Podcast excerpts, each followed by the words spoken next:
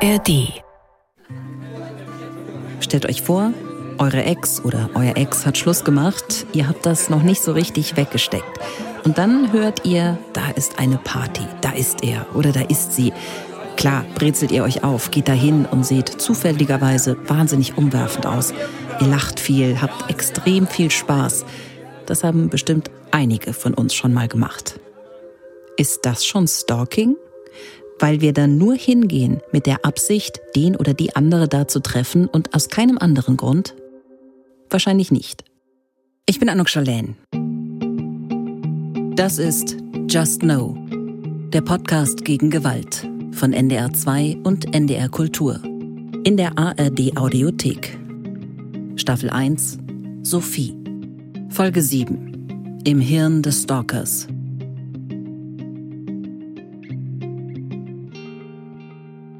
Was Stalking ist, darum geht es in dieser Folge und damit geht es um Patrick. Er hat Sophie zwei Jahre lang verfolgt, hat sie bedrängt und geängstigt und am Ende hat er ihr aufgelauert und sie umgebracht. Patrick sagt, sein Stalking hat sich immer mehr gesteigert. Die ersten Fake-Profile tauchen im Sommer 2018 auf. Die Beobachtungen von Sophie und ihren Freundinnen und Freunden auf Instagram und anderen sozialen Medien laufen seit Ende 2018, Anfang 2019. Im Oktober 2019 kommen, so Patrick, die Eltern von Sophie dazu. Nicht über soziale Medien, analog. Wen genau er damit meint, ist nicht ganz klar, denn weiter heißt es, der Vater sei erst kurz vor Weihnachten 2019 dazu gekommen. So steht es im Urteil. Und weiter? Er habe nur eine unvollständige Erinnerung und könne Zeit und Ort nicht mehr zuordnen. Auch an seine Gefühle könne er sich nicht mehr erinnern. Jetzt komme ihm das sehr fremd vor. Wenn man ihm erzählt hätte, dass ein anderer so etwas tue, hätte er gesagt, dass mit dem was nicht stimme. Es sei ein extrem destruktives Verhalten und er könne nicht verstehen, warum er das gemacht habe. Er habe damals das Gefühl gehabt, das müsse so sein und er müsse das wissen. Er habe ein Recht, das zu erfahren und habe damit nicht aufhören können. Darum habe das auch niemand verhindern sollen. Er habe ein Verlangen gehabt, das zu tun, deshalb habe niemand ihn entdecken sollen. Nachdem Patrick sich gestellt hat, spricht er mehrmals mit dem Gutachter. Dieses Gespräch findet am 7. Juli 2020 statt. Ein halbes Jahr, nachdem Patrick Sophie ermordet hat. Aktuell spüre er kein Verlangen in Bezug auf die Geschädigte, das sei dann irgendwann abgeklungen. Anfangs habe er geträumt, dass er sie noch beobachte, dass er dahin fahren, dass er sie beobachten müsse. Er habe beim Aufwachen den Gedanken im Kopf gehabt, was sie tue, und ihm sei dann erst einen Moment später klar geworden, dass sie ja nicht mehr lebe. Er wisse jetzt aus den Akten, dass es in Barcelona darum gegangen sei, dass er so touchig gewesen sei. Und er stelle sich die Frage, ob das das Einzige oder ob da noch mehr gewesen sei. Wenn er all diese Nachforschungen und Beobachtungen nicht getan habe, sei es ihm schlecht gegangen. Es habe sein müssen, damit er sich normal gefühlt habe. Er habe auch das Gefühl, dass er all das getan habe, weil er ihr habe nahe sein wollen. So sei er anfangs in Hannover in einem Hotel untergekommen, dann habe er aber begonnen, im Auto zu schlafen. Der Grund für diese Verhaltensänderung sei gewesen, dass er mit dem Auto näher an ihr bzw. ihrer Wohnung gewesen sei. Auch in der Airbnb-Wohnung in der Meterstraße habe er sich eingemietet, als er immer wieder nach Hannover gefahren sei, um zu gucken, was sie mache. Da sei es hilfreich gewesen, dass die Wohnung in der Straße gelegen habe. Es sei richtig, dass er mindestens 15 Mal in Hannover gewesen sei. Er sei in der letzten Zeit gehäuft nach Hannover gefahren, das sei immer öfter passiert. Hierdurch habe seine Unruhe gelindert werden können. Diese Unruhe entsteht offenbar immer häufiger, wenn Patrick nicht weiß, was Sophie macht oder wo sie ist. Seine Gedanken kreisen permanent um sie, so erklärt uns das der Stalking-Experte. Kommen wir gleich noch drauf. Die Airbnb-Wohnung, in der sich Patrick einmietet, liegt neben Sophies WG, nur ein paar Häuser weiter, keine hundert Meter entfernt. Die Ermittler sehen später, wann und wo er mit seinen Mobilgeräten im WLAN eingeloggt ist. Kontrolle, Überwachung, Stalking-Pausen, dann wieder richtige Observationen – wir wollen verstehen, was Stalker wie Patrick umtreibt.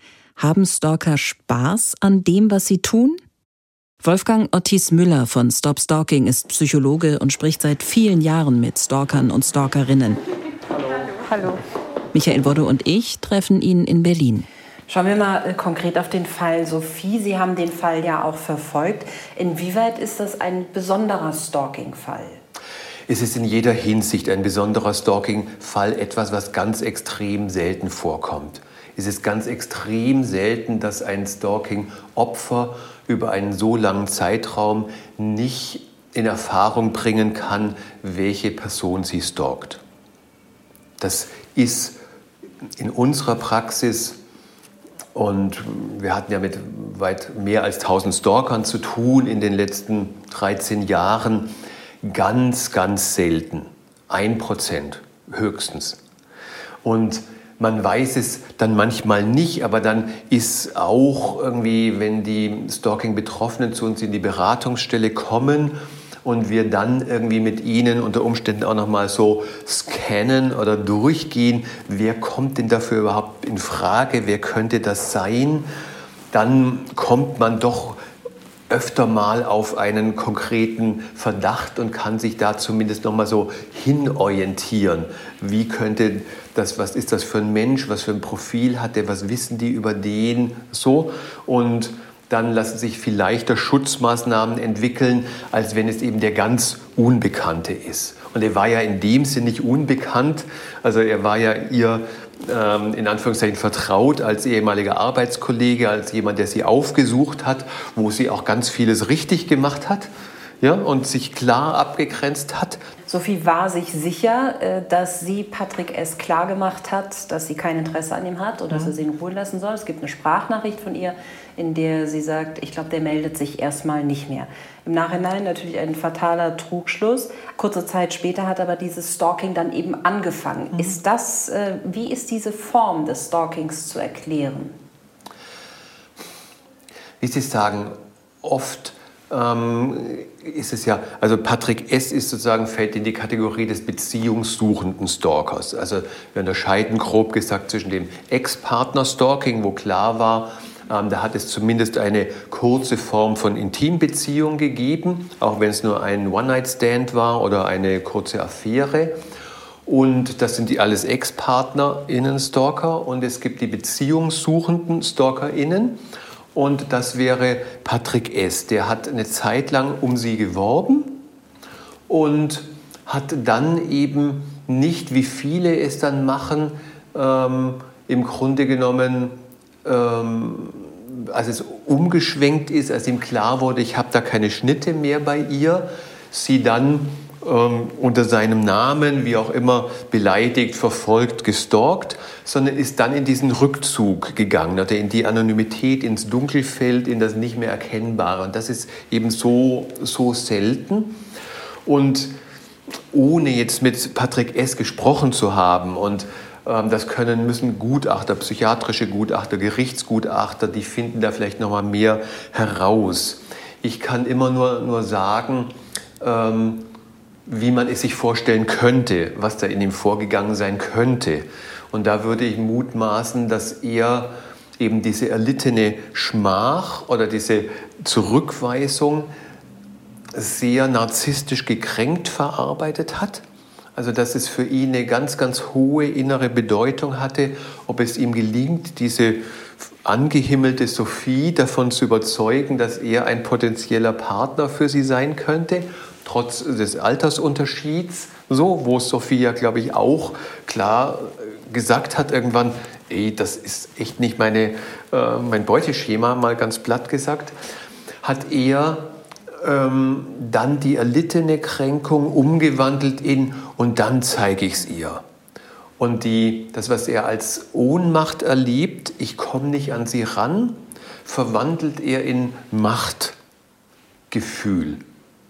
wenn ich aus dem Dunkelfeld agiere ähm, und mich quasi auch ihrem Leben ähm, sagen, schrittweise annähere oder immer engere Kreise um sie herumziehe, dann gibt mir das ein Gefühl, ähm, dass sie mir ausgeliefert ist, dass ich mehr weiß als sie. Das fühlt sich dann gut an. Ja? Und ähm, daraus eine Befriedigung zu ziehen, einerseits ähm, oder nur noch dann ruhig zu sein, wenn er weiß, was mit ihr gerade los ist. Und alles andere, dann greift schon die Angst, könnte sie jetzt doch vielleicht irgendwie jemand anderen kennenlernen. So. Das kenne ich schon auch von Stalking-Fällen, die wir hier beraten haben. Das heißt, Stalking ist eher so ein dauerhafter Drang, der nur phasenweise unterdrückt werden kann. Für manche Menschen ja. Also es ist, ähm, wenn man dann von dem davon ausgeht, dass sagen, jeder von einer anderen Person ein inneres, eine innere Repräsentanz entwickelt. Also dass ähm, ich von meinen Eltern als Kind einen inneren wie inneren Vater, innere Mutter habe und die im Lauf meiner äh, Kindheit irgendwie so in mich quasi aufnehme als inneres Objekt. Dann könnte ich in fast jeder Situation meines Lebens sagen, wenn ich mich so und so verhalte, hm, da würde mein Vater die Stirn runzeln, äh, da würde meine Mutter aber erwarten, dass ich mich so und so verhalte. Das heißt, die können bei uns allen schon einigermaßen präsent sein. Bei einem Stalker würde ich es mir so vorstellen, dass er auch ein inneres Objekt bildet der gestalkten Person und dass dieses innere Objekt eigentlich in seinem Kopf permanent sendet. Also dass, dass er aufwacht und das Erste ist der Gedanke an Sophie, da kann er sich gar nicht gegen wehren. Das heißt, er ist in einem inneren Austausch mit seinem Opfer? Ja, er ist in einem intensiven inneren Austausch äh, mit dem Opfer und dieses, dieses Opferintrojekt, so würden wir irgendwie sagen, ist eines, was er quasi erlebt dem kann er sich gar nicht entziehen. Ja? Er will immer wissen, was, was geht in ihr vor. Er kann sich nicht davon distanzieren, wirklich zu sagen, ach komm, ähm, rutsch mir doch den Buckel runter, äh, Sophie. Es gibt auch noch andere ähm, attraktive junge Frauen, bei denen ich mein Glück probieren kann. Jetzt haben die Eltern von Patrick S. ausgesagt, dass er sich mehr und mehr hat gehen lassen irgendwann, sich offenbar nicht mehr so richtig um sich gekümmert hat, sich nicht mehr um seine Bude gekümmert hat, äh, aber mindestens zwei Monitore und ganz, ganz viel Technik hatte, um Sophie zu überwachen. Ist das ein Verhalten, das Ihnen auch häufiger begegnet? Wiederum in der Extremform ist es ganz, ganz selten. Es gibt auch viele ich sage mal so, sehr wohl situierte Stalker, die ihren Job haben, die vielleicht auch ihre Familie haben, hier in Berlin ein Büro an der Friedrichstraße, aber ihre Ex-Affäre stalken. So. Und da ist es irgendwie längst nicht so übermächtig, es ist längst nicht so, dass dann praktisch so viel Zeit aufgewendet wird, sondern es gibt dann immer wieder Momente, wo es da ist, oh, verdammt, was macht die jetzt? Oder ich sehne mich nach ihr oder ich bin so wütend, dass sie nicht auf geantwortet hat. Dann haue ich was raus und dann gehe ich aber wieder irgendwie ins, ins Sportstudio und, und mache meinen Kurs. Also das ist, sagen, viel häufiger so, dass Stalking auch irgendwie integriert ist in ein noch funktionierendes Alltagsleben.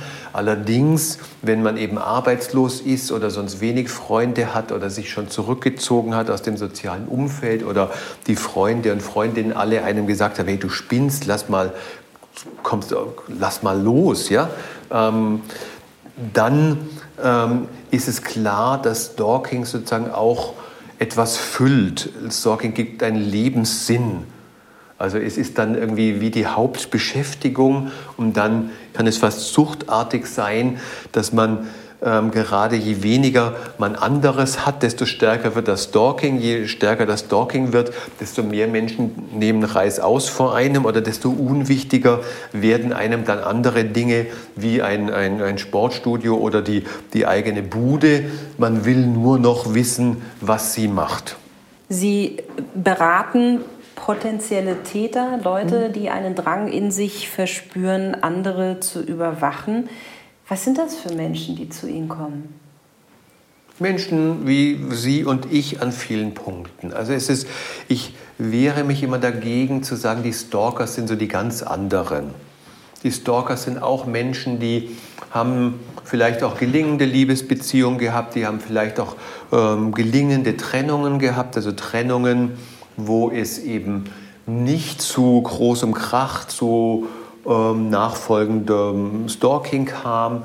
Vielleicht auch Menschen, wo es nicht innerhalb der Beziehung Gewaltausübung oder häusliche Gewalt gab, sondern wo sie an einem Punkt in ihrem Leben merken, bei dieser Person findet nach der Trennung, bin ich so in einer besonderen Art und Weise angefasst, verletzt.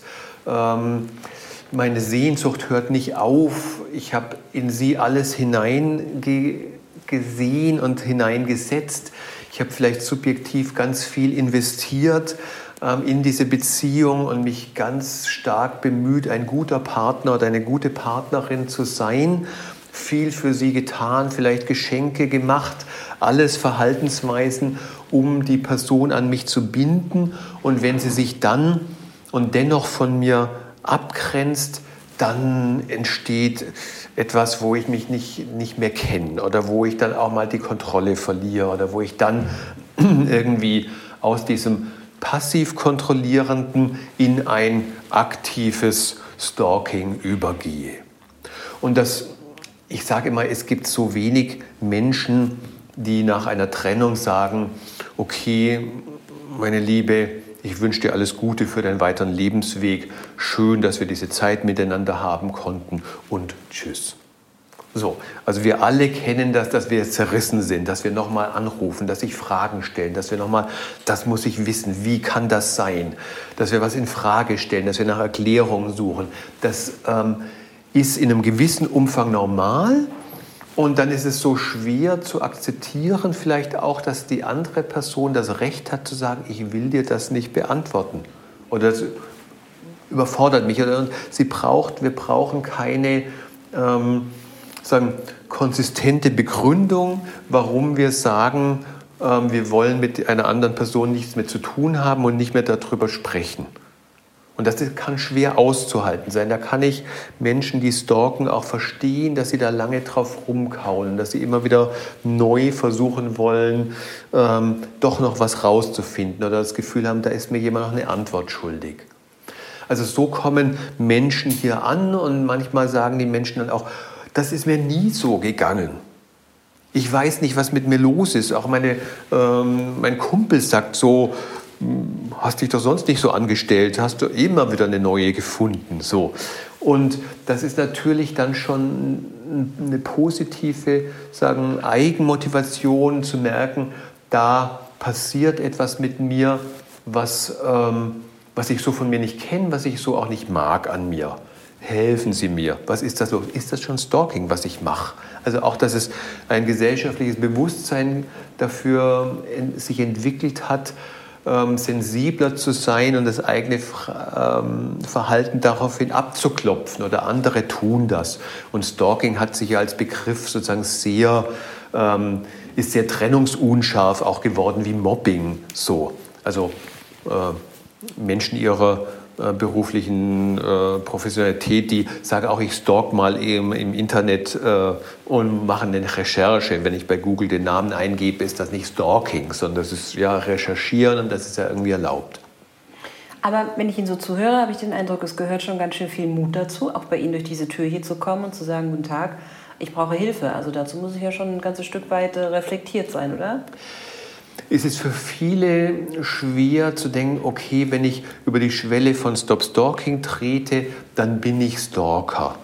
So, dann muss ich selber dieses Label akzeptieren. Und dieses Label ist für viele schon auch sehr kränkend, gerade weil sie unter Stalker immer die völlig creepy, spooky, äh, durchgeknallten äh, Psychos äh, das in, in dem Kopf sich so abbildet.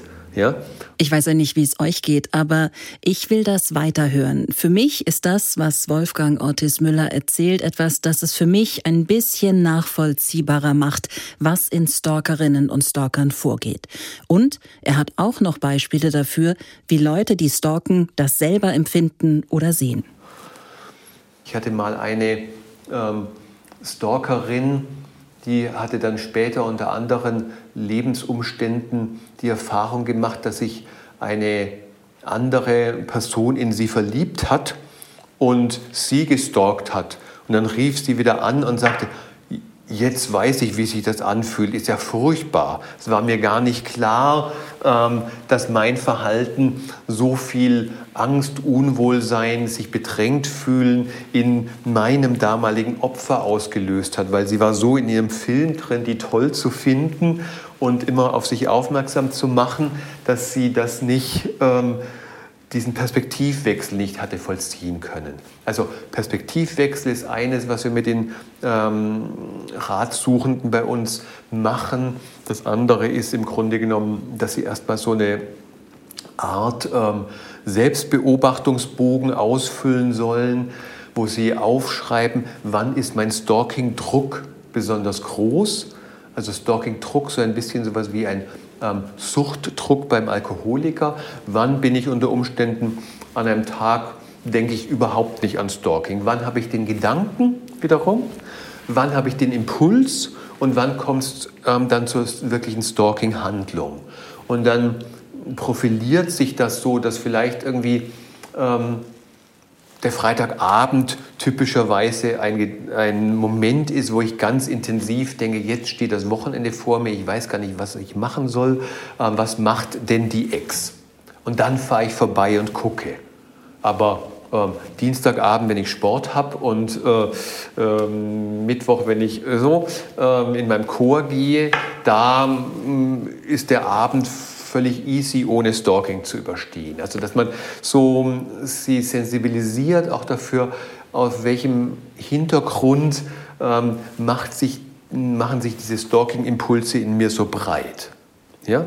Und dann muss man gucken, wie kann ich auch meine Impulse kontrollieren? Kann ich es schaffen, es mal auszuhalten, keine Antwort zu bekommen?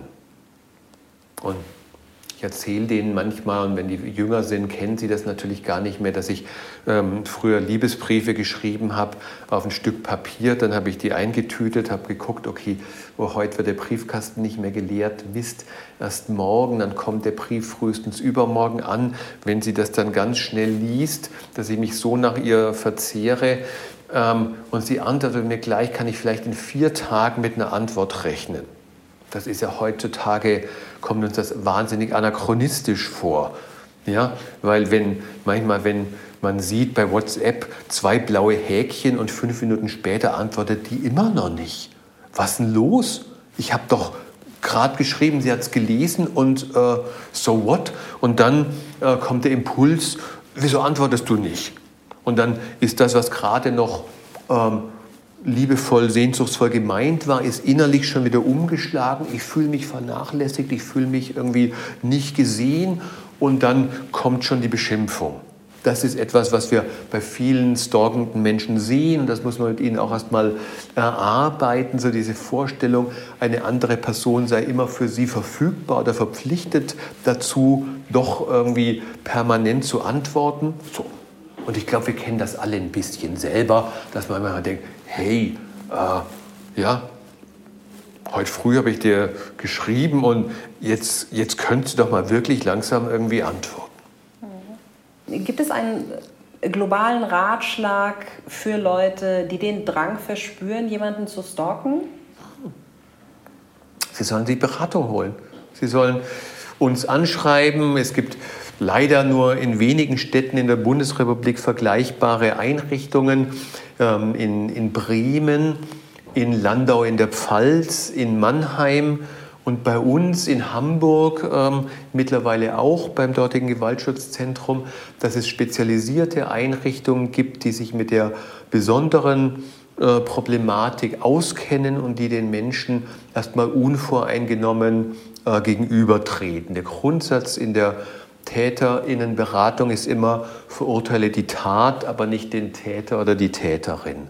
Das heißt, den Menschen als gesamten Menschen mit Ressourcen, mit Stärken, mit Vorlieben, mit ähm, sympathisch rüberkommen kann, zu begreifen. Aber in einem Bereich des Lebens, da läuft was aus dem Ruder, da kann sich jemand nicht mehr kontrollieren, da ist jemand so verletzt oder hat sich so reingefressen in ein Unrechtserleben, dass dieser Drang ähm, zu stalken übermächtig wird je früher das passiert, dass jemand Kontakt aufnimmt, desto größer ist die Wahrscheinlichkeit, dass er es auch schneller wieder ähm, unter Kontrolle bringt.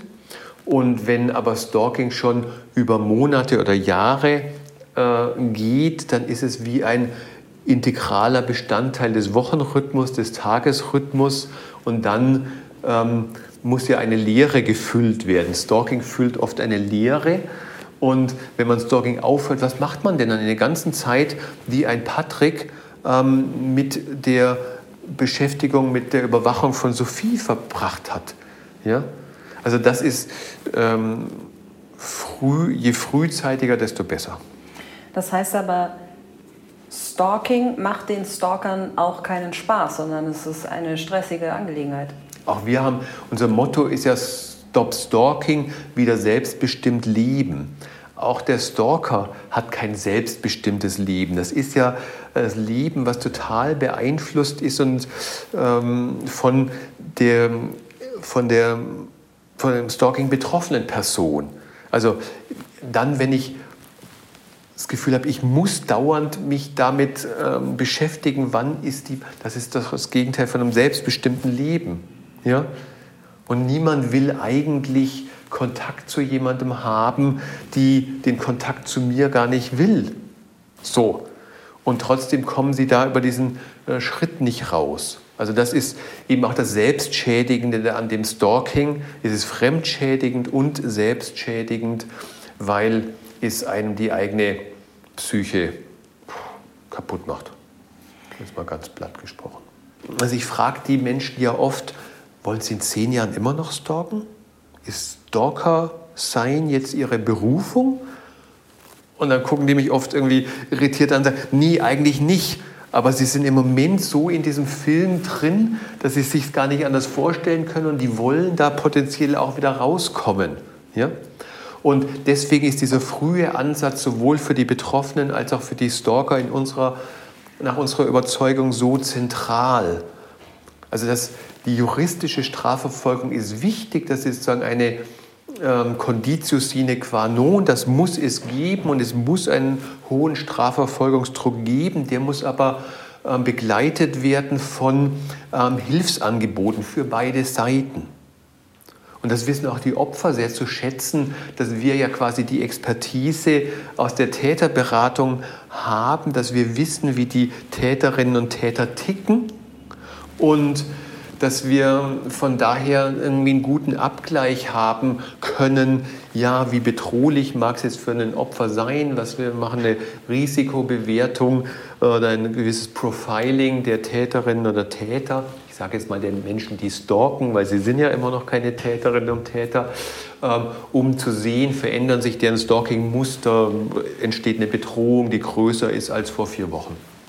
Was würden Sie sagen, ist der beste Schutz vor Stalking? Nicht jeder Mensch kann sich in jeder Situation überhaupt davor schützen. Man kann auch völlig ohne eigenes Zutun zum Stalking-Opfer werden, natürlich.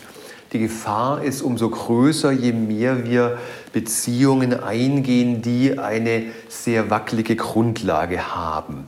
Also Blind Dating oder One-Night-Stands haben zunächst mal ähm, implizieren, dass da sehr unterschiedliche Erwartungen daraus resultieren können.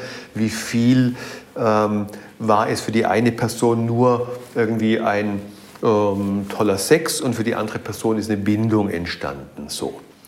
Und ähm, da finde ich, kann man, muss man vorsichtig sein. Das werden alle wissen, die auf Dating-Plattformen unterwegs sind, dass einem da auch Menschen begegnen können, die Schwierigkeiten in der Gestaltung von Beziehungen haben, die dann auch zum Stalking führen können. Ähm, ich will damit nicht alle Dating-Plattformen, alle Menschen, die sich darauf tummeln, äh, kritisieren, aber zu sagen, da muss man irgendwie vorsichtig sein, ist, glaube ich, ein ähm, Grundthema. Und wenn man dann ähm, merkt in Beziehungen, dass der Partner oder die Partnerin anfängt, starkes Kontrollverhalten auszuüben, dann ähm, ist das ja auch ein Hinweis darauf, irgendwie vertraut der mir nicht mehr oder ist vielleicht generell eine sagen, besitzergreifende Person. Und dann muss man auch gucken, wie, wie sehr werde ich eingeschränkt und wie kann ich mich abgrenzen oder Grenzsetzungen ziehen und wie sehr ist die andere Person dann in der Lage zu akzeptieren, dass ich vielleicht auch innerhalb einer äh, Partnerschaft einen gewissen Freiraum für mich haben möchte und mit Freundinnen ins Kino gehen können möchte, ohne dass äh, ich etwas mit dem anderen tun muss. Und wenn es dann sagen, im Zug der Trennung weiterhin deutlich wird, dass ich nicht ähm, dass meine Grenzen nicht akzeptiert werden, ist eben diese sehr klare Grenzziehung notwendig. Sag, hör mal zu, jetzt habe ich mich zweimal noch mit dir getroffen, jetzt habe ich alles erklärt, jetzt ist Schicht im Schacht, jetzt will ich nicht mehr und ich werde auf keine weitere Form der Kontaktaufnahme eingehen. Und dann ist es wichtig, wenn das nicht akzeptiert wird, alle ähm, Verhaltensweisen zu dokumentieren, nicht die WhatsApp-Nachrichten zu löschen oder die E-Mails, weil man genervt ist, sondern zu sagen, ich mache Screenshots oder ich nutze eine App, die das äh, dokumentieren kann. Da hat der Weiße Ring auch eine gute App zur Verfügung gestellt. Das ist auch nicht nur auf dem eigenen Smartphone, was vielleicht auch mal verloren gehen könnte oder im schlimmsten Fall geklaut werden könnte, ähm, hinterlegt ist, sondern dass es quasi in einer äh, gut datengeschützten Cloud äh, gesichert ist als Beweismaterial für den Fall, dass ich irgendwann eine Anzeige erstatten muss. Und wenn man dann das gemacht hat, ist es weiterhin wichtig, dass man konsequent bleibt. Und das ist so vielen Opfern ähm, fällt das so schwer, weil viele Opfer sind ja auch noch ambivalent. Also es gibt den überwiegenden Anteil, sagt, es ist echt aus und vorbei und dann ist man aber manchmal doch auch wiederum selber noch sehnsuchtsvoll und dann schreiben sie irgendwie zum Geburtstag doch noch irgendwie oh, herzlichen Glückwunsch. Und dann fühlt sich der Stalker wieder ermutigt. Und das kann man den Opfer nicht vorwerfen. Ambivalenz ist etwas, was zum Menschsein dazugehört, aber man muss dann, und dafür ist es gut, wenn Stalking Betroffene dann eine Beratungsstelle aufsuchen, dann muss man miteinander also erarbeiten, wo ähm, sind meine Schwachpunkte, wo ich vielleicht mich doch wieder irgendwie ungeschickt verhalte in einer Art und Weise, wo ich gar nicht mir klar mache, dass das den Stalker eher ermutigt, weiterzumachen. Also wenn man 50 SMS schreibt und nichts passiert, aber dann bei der 51. SMS kriegt man eine Antwort. Und wenn die Antwort ist, du Idiot, hör auf, dann fühlt der Stalker sich, ah, das, was äh, ich habe schon geglaubt, SMS schreiben bringt es gar nicht mehr, aber jetzt merke ich ja, ähm, sie ist doch, äh, sie antwortet. Das ist wie bei kleinen Kindern, die nur um Aufmerksamkeit der Mutter zu bekommen, auch etwas anstellen, auch wenn sie geschimpft werden, ist das für sie mehr dann sozusagen Aufmerksamkeit oder macht ihnen klar, ah, ich bin doch jemand, der wahrgenommen wird, als wenn das so völlig ins Leere ähm, droppt oder wenn sich wirklich das Stalking-Opfer konsequent ghostet. Ich habe jetzt wirklich keine Fragen mehr. Hast du noch was? Nee. Haben Sie noch was? Nee. Super. Alles klar. Vielen, ja. vielen Dank für Ihre Zeit. Auch hier nochmal ganz deutlich, das habe ich schon in der ersten Folge gesagt, Sophie hat nichts falsch gemacht. Sie trifft keine Schuld. Es ist nicht klar, ob sie überhaupt erkannt hat, wer sie im Januar 2020 im Badezimmer plötzlich angegriffen und getötet hat. Patrick hatte ein Basecap auf und trug vermutlich auch eine Schutzbrille. Sophie wusste nicht, dass er ihr Stalker ist. Sie hat das getan, was Opferschutzberatungen sagen, sich klar abgegrenzt. Im Juli in Barcelona findet sie offenbar so deutliche Worte, dass Patrick beleidigt abreißt. Im Herbst 2018, also kurz nach Barcelona, gehen noch ein paar wenige Nachrichten zwischen den beiden hin und her. Sophie schreibt ihm, Lass gut sein, für mich ist die Sache gegessen. Für Patrick der Beginn der analogen und digitalen Jagd. Diese App, von der der Psychologe spricht, mit der Stalking-Opfer Beweise sichern können, wurde nicht auf Sophies Handy gefunden. Sie hätte auch nicht so viel damit anfangen können. Patrick hat sie ja aus der Anonymität heraus gestalkt. Aber Stalking-Opfer, die ihre Verfolger sehen können, die können was damit anfangen. Beweise sichern, um sie dann bei der Polizei vorlegen zu können. Das geht mit der eben angesprochenen No-Stalk-App des Weißen Rings.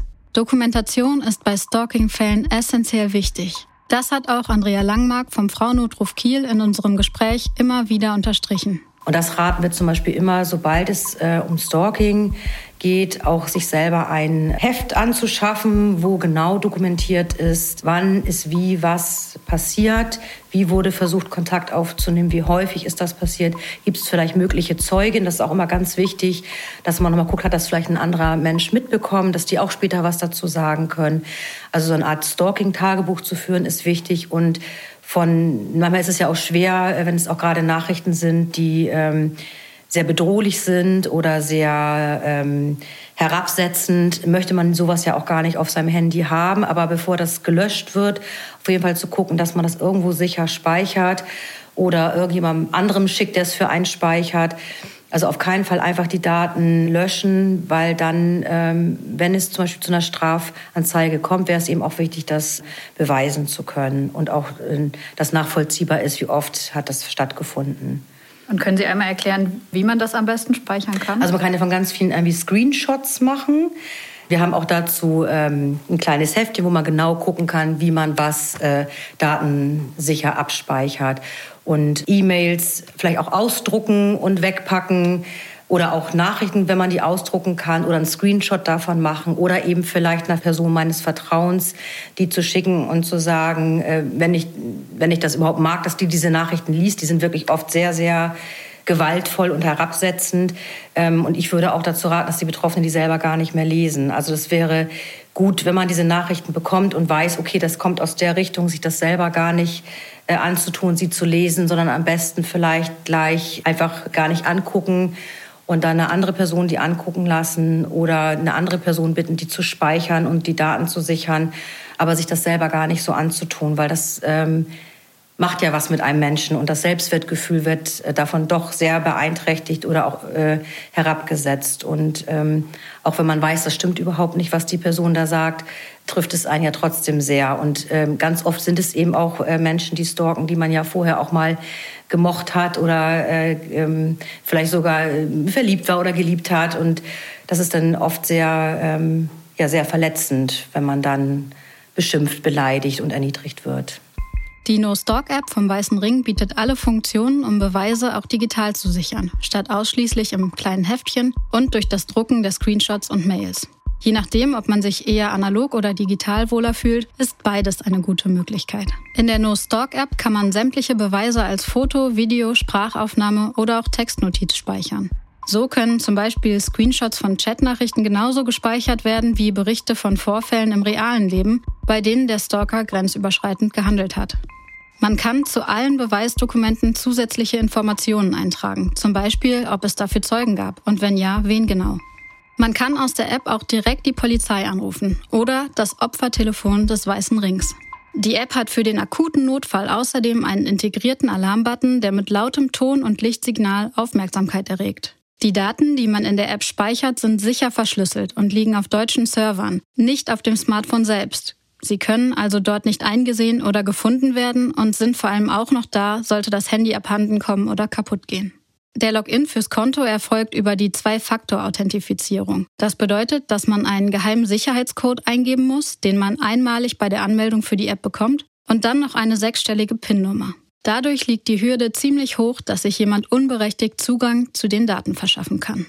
Noch ein Tipp. Nicht von der etwas unübersichtlichen Website abschrecken lassen. So war zumindest mein Eindruck bei der Recherche. Die No-Stalk-App hilft im Endeffekt wirklich dabei, Daten einfach und sicher zu speichern und dann als ausführlichen Report der Polizei vorlegen zu können. Und die App selbst ist auch sehr übersichtlich. Mehr dazu findet ihr in den Show Notes. Als Patrick Sophie tötet, ist er 35 Jahre alt, hat keine Vorstrafen, gilt als voll schuldfähig. Er wird wegen Mordes zu lebenslanger Haft verurteilt. Die besondere Schwere der Schuld wird festgestellt. Damit ist es eher unwahrscheinlich, dass Patrick nach 15 Jahren wieder aus dem Gefängnis kommt. Im Urteil steht, habe sogar in Haft Monate gebraucht, um zu realisieren, dass die Geschädigte tot sei und das wirklich wahrhaben zu können. Er habe in der Haft über Wochen geträumt, dass er versuche, sich mit dem Handy in der Hand zum Friedhof der Geschädigten zu navigieren und dass das nicht geklappt habe. Es gebe keinen Tag, an dem er nicht daran denke, dass die Geschädigte nicht mehr lebe. Im Gefängnis schreibt Patrick Tagebuch. Er schreibt, dass seine Lebensfreude Stück für Stück verloren gegangen sei. Er schreibt, dass er sich ein Leben nach dem Tod wünscht, einen Himmel. Hier ein Auszug. Tagebucheintrag von Patrick, verfasst in U-Haft. Vielleicht ist mit Sophie auch ein Teil von mir gestorben. Ohne dass ich es mitbekommen hätte, ist meine Lebensfreude Stück für Stück verloren gegangen. Hätte ich erahnt, wie es alles endet, hätte ich auf dich gehört, dann hätte ich dich vor diesem schrecklichen Schicksal bewahren können. Manchmal wünsche ich mir, es gäbe ein Leben nach dem Tod. Einen Himmel, damit du jetzt immer über den Wolken schweben könntest. Frei, ohne Schmerz, immer glücklich. Vielleicht kannst du mir das, was ich dir angetan habe, irgendwann verzeihen. Irgendwann, irgendwann komme ich dich besuchen. Irgendwann stehe ich an deinem Grab. Ich fühle mich verantwortlich. Verantwortlich dafür, fortan für zwei Menschen zu leben. Ich werde dich jetzt in meinem Herzen tragen, damit du weiter leben kannst. Ich muss jetzt für zwei Menschen leben. Ich muss jetzt für zwei Menschen lieben. Ich trage jetzt die Last auf meinen Schultern, für uns beide das Beste aus diesem Leben zu machen, damit ich am Ende vielleicht doch stolz darauf sein kann, was ich geschafft habe. Und wenn ich es nur für dich mache. Im Prozess werden Tagebuchauszüge vorgelesen. Für die Mutter von Sophie ist das kaum zu ertragen. Und zwar hat er im Gefängnis, soll ich ihn mal?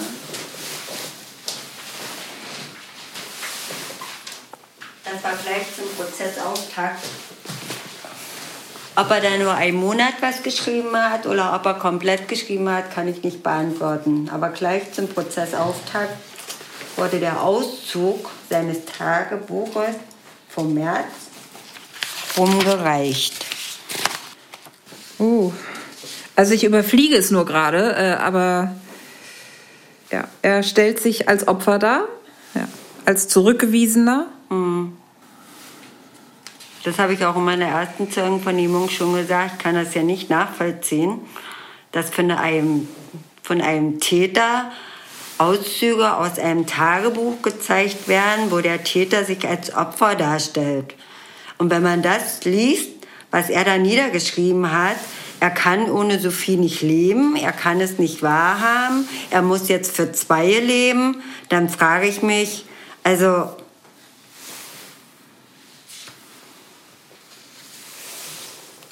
Aber am allerschlimmsten ist ja, wo ich auch am Anfang Angst hatte und wo ich auch total erschüttert war, das war, man hat ja einen Brief von ihm abgefangen. Den hat er ja an seine Eltern geschrieben. Und da stand ja drinne, sein Vater möchte das Grab ausfindig machen und soll für Sophie Blumen niederlegen. Da, da habe ich zum Beispiel auch gedacht, ich falle im Gerichtssaal vom Stuhl. Das Erste, was ich hier dann zu Hause gemacht habe, ich bin zur Friedhofsverwaltung und habe alles sperren lassen, was zum Sperren geht. Und ich hoffe, dass die Eltern mal nie rauskriegen, wo Sophie ist. Also. Wenigstens jetzt soll Patrick keinen Zugriff mehr auf Sophie haben. Keinen virtuellen und keinen realen.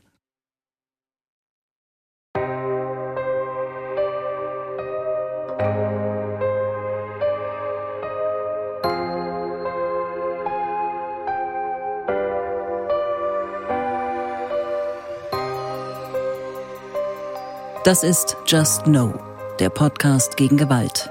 In der nächsten und letzten Folge geht es um die Freundinnen und die Angehörigen von Sophie. Wie geht das? Weiterleben ohne Sophie. Wie gehen Antonia, Benjamin, Sophies Mutter mit diesem unvorstellbaren Verlust um und vielleicht sogar mit Selbstvorwürfen? Jetzt weiterhören. Alle Folgen gibt es in der ARD Audiothek, der Audio-App der ARD. Wenn euch der Podcast gefällt, dann empfehlt ihn gern weiter. Just Know ist ein Podcast von NDR 2 und NDR Kultur 2023. Von mir gibt es auch noch einen Podcast-Tipp. Juwelenraub, geschmuggelte NS-Kunst, Fälscherskandale, verschollene Gemälde. Auch in der Kunstwelt geht es hoch her. Intrigen, Neid, Überfälle. Lenore Lötsch und Torben Steenburg rollen spektakuläre Kunstdiebstähle auf. Und da lernen wir auch noch was über Kunst. Kunstverbrechen, so heißt der Podcast. Und natürlich findet ihr den in der ARD Audiothek.